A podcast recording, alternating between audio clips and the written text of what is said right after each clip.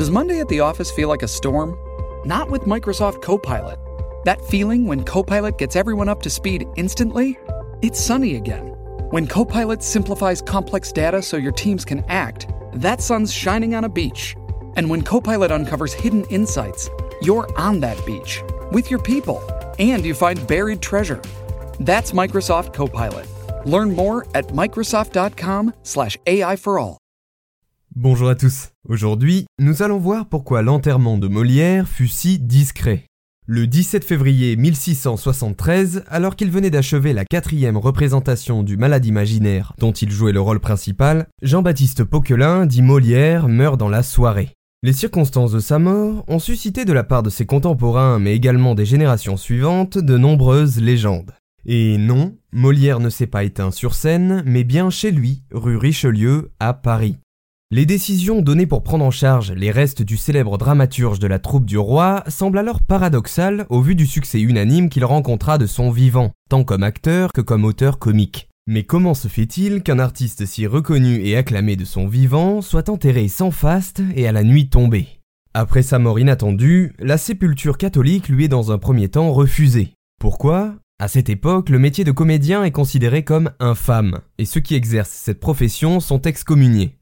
Impossible pour un comédien d'obtenir une sépulture ecclésiastique, à moins de renoncer par écrit à sa profession ou bien d'en faire la déclaration sur son lit de mort en présence d'un prêtre.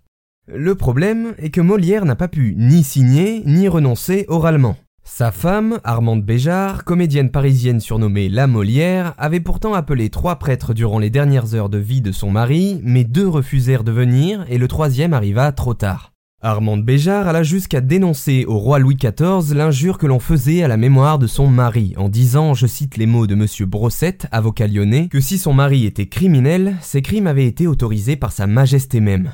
Après plusieurs requêtes, l'archevêché de Paris autorise tout de même une sépulture ecclésiastique au reste de Molière, à condition que cela soit, je cite, sans aucune pompe, avec deux prêtres seulement, hors des heures du jour, et qu'il ne fera aucun service solennel pour lui.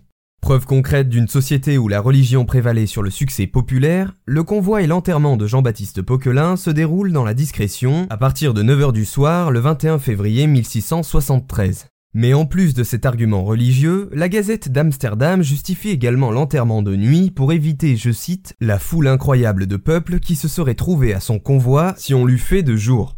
Néanmoins, selon les dires du journal, il y eut quand même quelques 700-800 personnes suivies du même nombre de pauvres pour assister à l'enterrement dans le cimetière de la chapelle Saint-Joseph, située dans la paroisse de Saint-Eustache à Paris. En 1817, les restes de Molière finirent finalement leur périple au cimetière du Père Lachaise. Le plus célèbre des dramaturges français n'a donc pas eu un enterrement aussi faste que ce que l'on aurait pu croire.